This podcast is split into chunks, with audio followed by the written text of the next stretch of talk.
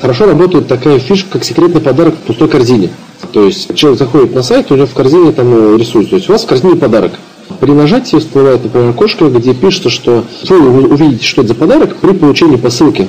То есть, грубо говоря, есть резон заказать полезный подарок, опять же, это интрига, интересно, да, и подталкивает к заказу. Возможность купить в один клик. Ну, опять же, да, как я говорил, одно или два поля. Когда человек нажимает на ссылку, или всплывает одно или два поля формы, он их заполняет, и отправляет, и все. С ним связывается менеджер сразу же, и уточняет моменты о доставке, об оплате и так далее. То есть купил один клик без корзины. Должно быть большое количество способов оплаты. Это на самом деле очень важно, поскольку вы предлагаете, допустим, электронные деньги, оплату электронными деньгами, а у вас аудитория хочет расплачиваться кредитными картами, то это на самом деле проблема. Вы потеряете большое количество клиентов и убьете свою конверсию, поскольку они не пользуются электронными деньгами, они об этом даже не знают. Они используют визу или MasterCard. Все. И вы должны об этом позаботиться, чтобы вы принимали оплату тем способом, которым удобно вашему клиенту. Соответственно, опять же, эту информацию вы можете получать из обратной связи, точнее, даже должны получать из обратной связи от своих менеджеров и из запросов, которые вы будете проводить в своей рассылке.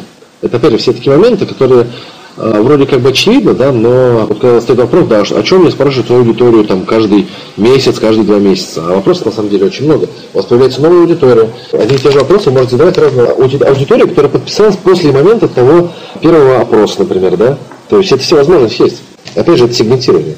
Далее, экономия в рублях на товарах, там скидки и так далее.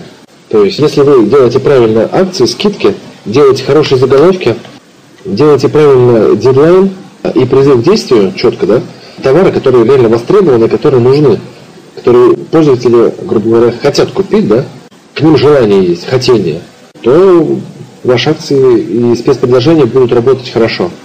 То есть обычно приходит, да, вот у меня не работают акции спецпредложения. Заходишь и просто на шильдик акция, и никаких ограничений, ничего, просто ну, акция и акция. Спасибо, прочитал. Ну, и что? И что от этого?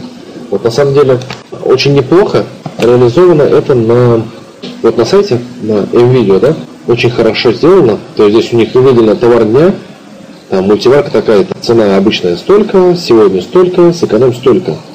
При, по условиям акции в одном заказе один товар. Вот, продано уже 49%, это уже ограничение, как бы, да. Вот, соседний там успей купить.